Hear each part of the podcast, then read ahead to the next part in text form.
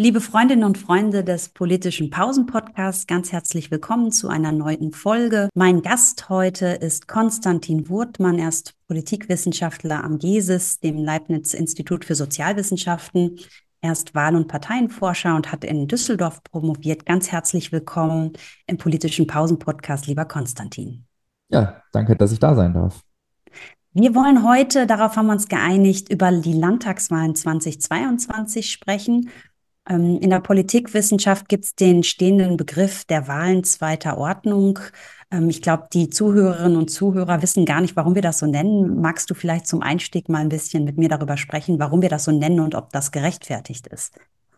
Ja, dann vielleicht erstmal, warum wir das so nennen. Ähm, wir sprechen von second, sogenannten Second-Order-Elections, ähm, weil aus der Perspektive der Wahlforschung auch nach wie vor einer der Schwerpunkte eben auf nationalen Wahlen liegt. Und äh, Dabei werden dann Landtagswahlen zum Beispiel als Second-Order-Elections verstanden, interessanterweise auch, aber tatsächlich auch Europawahlen, obwohl die sich ja über der nationalen Ebene abspielen, also die sogenannte supranationale Ebene. Ähm, ob das gerechtfertigt ist, ähm, ist, glaube ich, eine Frage des Standpunktes. Ich persönlich ähm, finde es inzwischen bei einer so starken Atomisierung, wie wir sie auf Landesebene sehen, nicht mehr ganz gerechtfertigt, weil gerade die Länderkammern gerade unfassbar spannende Laboratorien werden für äh, Entwicklung von Parteiensystemen, aber auch Koalitionen. Deswegen wir, glaube ich, mal in Zukunft überlegen müssen, ob das wirklich noch so haltbar ist, theoretisch wie empirisch. Ja, super guter Punkt. Vielleicht kommen wir gleich auch noch mal auf einen Aspekt, der vielleicht damit auch ein bisschen zusammenhängt. Du hast schon von Wahrnehmung gesprochen.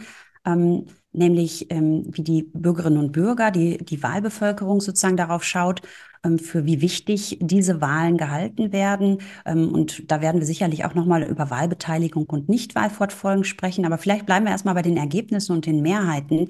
Ähm, wenn wir mal so im, auf das Saarland, Schleswig-Holstein, Nordrhein-Westfalen und Niedersachsen, das waren ja die vier Landtagswahlen, die in diesem Jahr stattgefunden haben, 2022 blicken, dann hat sich da doch so einiges getan. Und Kalle Korte, der vor mir diesen politischen Pausen-Podcast betreut hat, moderiert hat, geführt hat, der ähm, hat äh, ein ums andere Mal gesagt, alles strebt zur Mitte. Und wenn wir uns die ähm, Regierungen anschauen und ähm, dann sehen wir im Grunde genommen, das ist schon so. Also zweimal wird schwarz geführt, also unionsgeführt regiert, ähm, zweimal ist die äh, SPD, sind die Sozialdemokratinnen und Sozialdemokraten im Driving Seat und wir haben ähm, überwiegend eine große, starke grüne Beteiligung, bis auf eben die absolute Mehrheit im Saarland, die dann eben sozialdemokratisch regiert ist, allein regiert ist. Ähm, was würdest du sagen? Woran liegt das? Haben wir da tatsächlich das, was immer so viel beschworen wird, viel gerufen wird, das Abstrafen der Ampel im Bund oder was kann man daraus ablesen? Also ich glaube, dass ähm, jeder dieser Landtagswahlen ein Stück weit einzigartig sind. Und diese Bundesebene spielt dabei gewissermaßen schon natürlich immer eine Rolle. Also gerade die ähm, strauchelnde CDU, ähm, die inhaltliche Orientierungslosigkeit, die man derzeit ja beobachten kann, hat natürlich auch ein Stück weit einen Rückkopplungseffekt auf die Landtagswahlergebnisse. Wir sehen aber auf jeden Fall natürlich auch ein Stück weit verstärkende Effekte dahingehend, dass die Grünen sich ähm, eigentlich auf Bundesebene gerade als die am ehesten regierungsfähigste Partei zeigen in dieser Regierung, inhaltlich geschlossen, ähm, äh, personell präsent ähm, und man besetzt natürlich wichtige Schlüsselministerien. Und äh, das wird mit, sicherlich, äh, mit Sicherheit auch einen Effekt ähm, auf diese Landtagswahlergebnisse gehabt haben. Äh, das Saarland, glaube ich, ist in seiner politischen Konstellation nochmal sehr speziell an sich. Ähm, Grüne und Liberale hatten es vor Ort noch nie so leicht beispielsweise. Und man darf nicht vergessen, ähm, wie sich auch der Grüne Landesverband dort zuletzt sehr zerlegt hat. Wäre das nicht der Fall gewesen, hätte es auch sein können, dass das Ergebnis anders ausfällt. Ich glaube aber, der Popularitätsbonus einer Anke Rehlinger spielt dabei auch eine sehr große Rolle. Das ist ein Effekt, der sehr landesspezifisch ist und den kann man, glaube ich, durch bundespolitische ähm, Determinanten gar nicht so erklären würde ich fast mal eine Gegenthese formulieren wollen und sagen, ähm, ich glaube gar nicht, dass die Grünen die Partei sind, die man auf Bundesebene besonders gut findet. Ich glaube, die eigene Klientel hadert sehr, gerade auch mit der Ukraine-Politik, der Friedens- oder Kriegspolitik, wie man es auch immer nennen mag, nach dem Angriffskrieg Putins auf die Ukraine, also die deutschen Reaktionen darauf.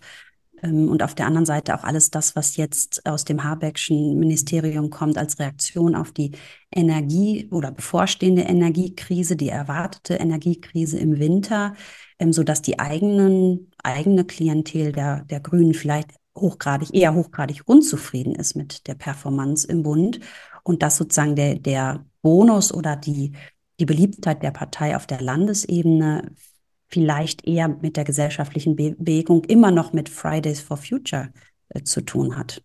Ja, ich würde dir vielleicht auch gar nicht ganz widersprechen, aber in Teilen schon, weil die Frage ist immer, was ist diese Kernklientel? Reden wir jetzt über die alte 68er, dann haben wir sicherlich auf jeden Fall ein Klientel, wo du meines Erachtens äh, einen sehr guten Punkt machst. Die werden das nicht ganz so toll finden, was gerade abläuft. Also gerade auch wenn es um die Verlängerung von Atomkraft zum Beispiel teilweise geht. Auf der anderen Seite haben die Grünen in den letzten äh, 15 Jahren ihr Profil äh, immens erweitert, sind sehr ins Bürgerliche reingewachsen.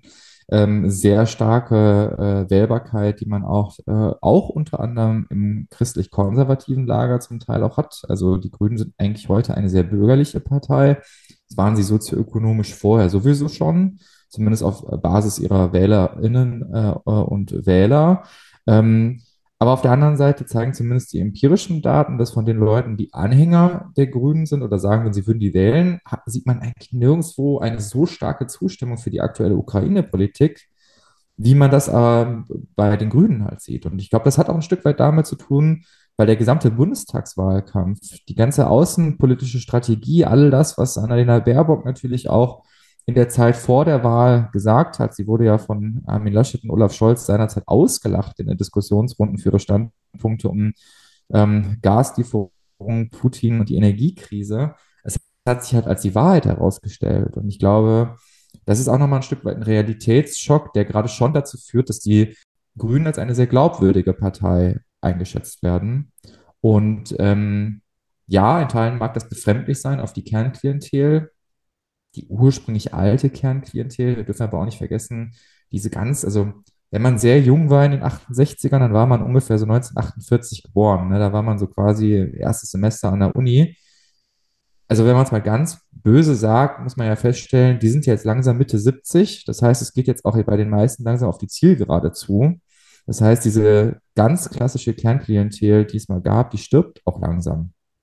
Und deswegen äh, erneuert sie, äh, sich die Grüne Partei natürlich auch in einem deutlichen Ausmaß. Ja, da sehen wir ja zum Beispiel am, am Beispiel von Nordrhein-Westfalen sehr, sehr deutlich ganz viele Parteieintritte, ganz viele junge Menschen, die eben auch in diese Partei streben, was dann wiederum sicherlich auch mit der Bewegung Friday for Futures, äh, zu, Fridays for Future zu tun hat. Aber das sind natürlich, da würde ich mir fast schon selbst auch widersprechen, nicht unbedingt die, die die Wahlen entscheiden, ähm, denn zum Teil sind die auch noch gar nicht wahlberechtigt. Wir sehen ja gerade auch auf der Landesebene gibt es teilweise das Wahlrecht mit 16 schon. Es wird ja gerade auch ganz heiß diskutiert, inwiefern das Wahlalter herabgesetzt werden soll und damit ja die Stichprobe der Wahlberechtigten eigentlich erhöht wird. Man verspricht sich schon davon, dass die Wahlbeteiligung steigt. Und vielleicht kommen wir da tatsächlich mal dazu. Wir hatten ja über die Wahlen zweiter Ordnung ganz am Anfang gesprochen. Und wenn wir uns die vier Landtagswahlen in diesem Jahr anschauen, dann ist es in Bezug auf die Wahlbeteiligung wirklich eine, ähm, ein, ein, eine ernüchternde Bilanz. Nordrhein-Westfalen, das wohl schlimmste Beispiel. Die Wahlbeteiligung ist um ungefähr 10 Prozentpunkte von 65,2 Prozent auf 55,5 Prozent ähm, gesunken. Aber auch die letzte Wahl in Niedersachsen von 63,1 auf 60,3, also nicht ganz so ein starker Verlust, aber trotzdem äh, der Tendenz nach eben ähm, Verluste bei der Wahlbeteiligung oder abnehmende, sinkende Wahlbeteiligung. Schleswig-Holstein 4 Prozentpunkte, Saarland 8 Prozentpunkte weniger Wahlbeteiligung. Jetzt wissen wir, das sind durchaus auch lange Linien. Also Wahlbeteiligung nimmt seit Jahrzehnten ab. Ähm, Gibt es aber da auch kurzfristige Gründe für? Ähm, ich selber habe dazu ja viel Fokusgruppenforschung gemacht. Ähm, ihr macht wahrscheinlich eher die quantitativen Forschungen im GESIS-Institut. Vielleicht können wir da unser Wissen mal so ein bisschen zusammenwerfen. Ja, ich kann es versuchen, weil das Problem ist, dass wir die Nichtwähler in unseren Daten immer schlechter abgebildet bekommen. Warum ist das so? Weil wir wissen, dass Leute, die politisch interessierter eher an Befragungen überhaupt teilnehmen, als das äh, bei Leuten der Fall ist, die politisch weniger interessiert sind. Und das Problem ist auch, die, die weniger interessiert sind, guckt, kriegt man in der Regel bei persönlichen Interviews, sogenannten Face-to-Face-Interviews, am ehesten nochmal dazu, ähm, dass sie an einer Studie teilnehmen. Die sind aber unfassbar teuer, ähm, nahezu unbezahlbar. Ich glaube aber, was ähm, man vielleicht bei diesen Landtagswahlen als ähm, ein spezifisches Charakteristikum vielleicht nochmal herausstellen kann, ist, dass natürlich es sehr schwierig ist, wenn du auf der einen Seite die Corona-Pandemie hast, auf der anderen Seite den Ukraine-Krieg, die Invasion der Russen in der Ukraine, dass es dann schwierig fällt, mit eigenen thematischen Schwerpunktsetzungen durchzudringen. Politik in Deutschland ist auf Landesebene eigentlich nur noch in einem Krisenbewältigungsmodus und hat momentan nicht allzu große Spielräume inhaltlich zu gestalten. Und ich glaube gerade die Tatsache, dass etwas äh, sehr reell dahingehend sein muss, dass du dich selber davon betroffen fühlst, um wählen zu gehen, hat sich zumindest auf dieser Landesebene bei diesen Landtagswahlen jetzt ein bisschen ähm, niedergeschlagen. Aber das kannst du vielleicht auch nochmal einordnen. Also in der, in der Fokusgruppenforschung ähm, haben wir natürlich ähnliche Probleme, so wie du es eben schon skizziert hast, mit der Aktivierung, also inaktive Menschen dazu zu bewegen, mit uns darüber zu sprechen, warum sie nicht wählen gehen. Aber die, die mit uns gesprochen haben, haben eigentlich alle gesagt, die Bundestagswahl ist die eigentlich wichtige Wahl. Interessanterweise, es gibt ja auch noch Kommunalwahlen, ähm, über die wir heute nicht so viel sprechen, aber ähm, da hat man dann eben gemerkt, eigentlich müsste das ja der lokale Bezugsraum sein. Die Entscheidungen werden dort getroffen, von denen man direkt ähm, äh, unmittelbar selbst betroffen ist. Und es spielte aber tatsächlich für die meisten gar nicht so eine übergeordnete Rolle. Es wird wirklich wahrgenommen, dass im Bund eigentlich das entschieden wird, was wirklich wichtig für das Zusammenleben der Menschen ist. Ähm, und Landtagswahlen werden als deutlich unwichtiger erachtet. Aber was wir eben auch herausgefunden haben, ist, dass das Wissen darüber, was eigentlich an welcher Stelle entschieden wird, also das politische Wissen im Allgemeinen, aber dann eben vor allem auch Prozesse und auch die Relevanz und auch die Machtverteilung der Akteure, auch im Verhältnis zueinander. Ähm, also was muss auf welcher Ebene oder in welcher Konstellation ausgehandelt werden, um zu einer Entscheidung zu finden, dass das Wissen darüber völlig unterentwickelt ist. Und das hat uns doch ähm, auch ein wenig alarmiert. Ich würde vielleicht noch mal die Frage zurückspielen, wieso bekommt man Landespolitik in ihrer Bedeutung nicht richtig transportiert? Was weißt du darüber oder was, was wisst ihr darüber? Was forscht ihr darüber? Also äh, Forschung kann ich dazu jetzt gar nicht äh, groß äh, beitragen, ähm, weil die Leute, die wirklich zur Landespolitik forschen, quantitativ, die kann man, glaube ich, äh, zumindest in Deutschland an wenigen Händen abzählen. Also ich bin ja schon sehr dankbar, dass ähm, wie der Kollege Martin Groß aus München, der mal zu kommunalen politischen Prozessen angefangen hat zu forschen, zu Koalitionsbildung etc. pp., dass der da sehr viel inhaltlich zu beiträgt, aber es ist halt extrem schwierig, auch natürlich, weil die Gelder halt einfach gar nicht da sind. Also man muss sich das ja vorstellen, so eine nationale Wahlstudie ist auch unsagbar teuer. Ähm, und das kann man sich halt auch nicht ganz so oft und so schnell leisten. Es gab in der Vergangenheit, zumindest bei uns bei der Deutschen Wahlstudie, an der ich ja mitarbeite, gab es diese Landesbefragungen, aber auch die wurden irgendwann, weil es halt einfach ähm, unfassbar viel Arbeit ist, wurden die natürlich irgendwann nicht mehr fortgeführt. Ähm, deswegen kann ich die Frage so, so äh, gar nicht äh, beantworten. Spannend ist aber ja zumindest bei, bei Infratest DIMAP ähm, oder auch bei der Forschungsgruppe Wahlen wird ja immer bei den Exit Polls, ähm, also bei den Befragungen, die mit den Leuten durchgeführt werden, wenn sie gerade aus der Wahlkabine kommen, sie gefragt werden, ob sie noch einmal in einem Exit-Poll-Urne abstimmen und quasi ein paar soziodemografische Daten angeben, damit man so ein bisschen verfolgen kann, wer hat was voll gewählt und so. Dass da auch immer tatsächlich dann nochmal ähm, gefragt wird, was so die relevante Kategorie war, Bundes- oder Landtags-, äh, äh, Bundes- oder Landesebene. Ähm, ich glaube, das gibt ein bisschen Aufschlüsse darüber, ähm, was eigentlich eine Rolle gespielt hat, aber du kriegst natürlich, also du kannst nur Daten erheben von den Leuten, dann die auch wirklich auftauchen. Die Leute, die nicht auftauchen, kriegst du halt einfach nicht. Und das ist schwarze Materie, nennt das äh, ein Kollege äh, von uns ganz gerne, Marius Selzer, der sagt immer über alles, was man nicht weiß, ist die schwarze Materie des Politischen. Ich glaube, das trifft ganz gut zu. Hm. Ja, man kann natürlich sagen, Wahlen zweiter Ordnung, hast du ja selber schon gesagt, dann quasi auch in Bezug auf die wissenschaftliche Wahrnehmung, wenn dafür quasi das Geld nicht bereitgestellt wird, da die Gründe mal zu eruieren, was ich für hochgradig wichtig halte, wenn wir sehen, dass ja der Zuspruch zur Parteiendemokratie, zur repräsentativen Demokratie ausgedrückt in Wahlbeteiligung immer weiter abnimmt und das, wie gesagt, seit Jahrzehnten. Ähm, aber da sind wir vielleicht schon bei einem nächsten Grund. Die Parteien werden immer unbeliebter. Ähm, es ist sozusagen keine Politikverdrossenheit zu erkennen, sondern eher eine Parteienverdrossenheit. Wie siehst du das als Parteienforscher? Ja, also das lässt sich auf jeden Fall natürlich beobachten. Und es gibt ja auch äh, hinreichend Studien, die inzwischen ähm, Grund zur Sorge geben, weil sie natürlich äh, darauf hindeuten, dass Parteien als alt und verkrustet, wenig modern und wenig flexibel wahrgenommen werden. Ich glaube, im Zeitalter einer ähm, fortschreitenden Individualisierung fällt es Leuten aber auch immer schwieriger, sich überhaupt langfristig zu binden. Das ist ja für viele ähm, ist so das Gefühl, äh, salient, wenn sie sich für eine bestimmte Partei entscheiden, dass sie sich dann langfristig auch binden äh, an diese Partei. Und das sind natürlich Prozesse, die, die sind inzwischen so weit vorangeschritten ähm, und die werden nicht unbedingt dadurch besser, dass auf der politischen Ebene gerne das abgewälzt wird auf Medien, die alles falsch machen würden, die Schule, die alles falsch macht, die macht das sicherlich auch einiges falsch, wenn es um dieses Thema geht. Aber natürlich ist das ein Stück weit ein großes Problem, weil auch natürlich, wir wissen ja zumindest aus dem Wahlforschungsbereich, dass äh, eine langfristige Parteiidentifikation äh, hochgradig relevant ist für Wahlverhalten. Also wenn man sich mit einer Partei identifiziert und je stärker diese Identifikation ist, desto wahrscheinlicher ist es auch, dass man sie wählt.